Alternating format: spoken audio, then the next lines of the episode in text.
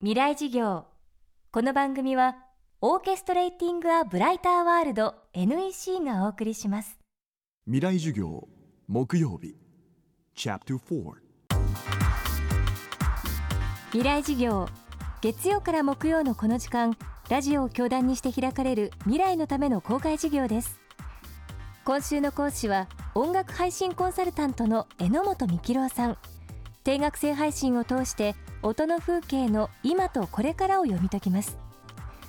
好きな音楽を CD で買い求めるという習慣はここ10年余りで大きく変化しました。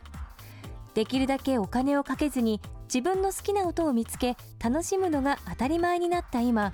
音楽の需要はどこで生み出されるのか。未来事業4時間目。テーマは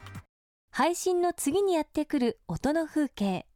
まずは定額制配信が国内で成功を収めるためにすべきことですえー最大の課題はいかに動画共有使ってる人にも納得していただけるかってことなんですよ。もうあの実際には YouTube に行って、えー検索したらですね大体の音楽はあの大体のアーティストの名前あの音楽ビデオは出てくるんですよね。そういうのに慣れてるとその定額制配信に行ったら何でもあると思うわけですよ。無料でえー、とあれだけなんだから有料だったらもっとあるに決まってると 思ったら逆にないという状態なんで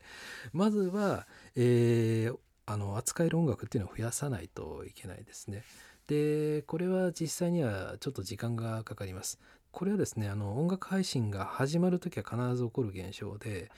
例えば iTunes Music Store が初めて、えー始まった時はですね、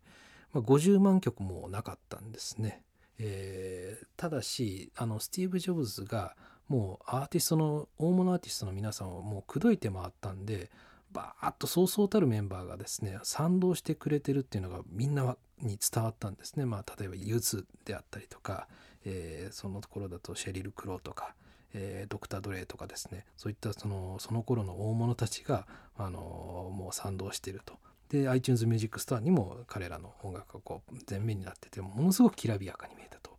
で翻ってですね今のその、えーまあ、わや LINE ミュージックを見た時にその感じが出てるかどうかっていうのはまだまだ正直出てないと思うんでやっぱり大物アーティストの皆さんにあのなんとかですねあの賛同してもらって、えー積極的にあの参加表明をしていただけるぐらいまで頑張らないといけないかなというのが一番大きいかなと思いますね。CD というパッケージ化されたものからデジタル配信に進化した音楽の形。しかし一部では過去に回帰する動きも出ています。一体なぜなのでしょうか？今まで音楽っていうのはあのインターネットの普及以降ですね音質っていうのは、まあ、二の次だと。もう便利に自由に音楽が聴ける方向に行ったんですね。そうすることで音楽っていうのは発見をするフェーズですね。好きな音楽を見つけるフェーズと好きな音楽を見つけたらそれを繰り返し聴く繰り返し楽しむあのリピートのフェーズがあるんですけどこの発見のフェーズっていうのはもうあのいろんな音楽配信の普及でですねどんどん広がってきたんです。今回の定額制配信っていうのも発見をですねキュレーターがプレイリストをたくさん作ってくれるとか自動リプレイリスト生成エンジンがどんどん好きな曲をかけてくれるっていうのでどんどん広がってきたんですけどこのリピートのフェーズっていうのは取り残された状態だったんですね。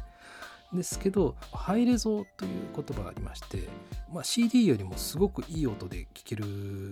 仕組みがハイレゾなんですけどハイレゾっていうのは1曲いくらでえ買うっていう、まあ、iTunes や着歌と同じ仕組みなんですね。でこのハイレゾの売り上げが急に伸び始めてましてつまりその大好きな音楽はやっぱりいい音で聴きたいっていうのはなぜかっていうと大好きな音楽は繰り返し聴きたいんですよ。繰り返し聴くってなるとやっぱり音質って大事になってくるんですね。あの本当にあのスマホのスピーカーでシャッと鳴らしたのと, えーと高級ヘッドホンでですね聞いたのでもう全然音のあの感情の伝わり方っていうのは違うんでそういったところも広がってきたっていうんでこれは実は日本初になってるんですね。で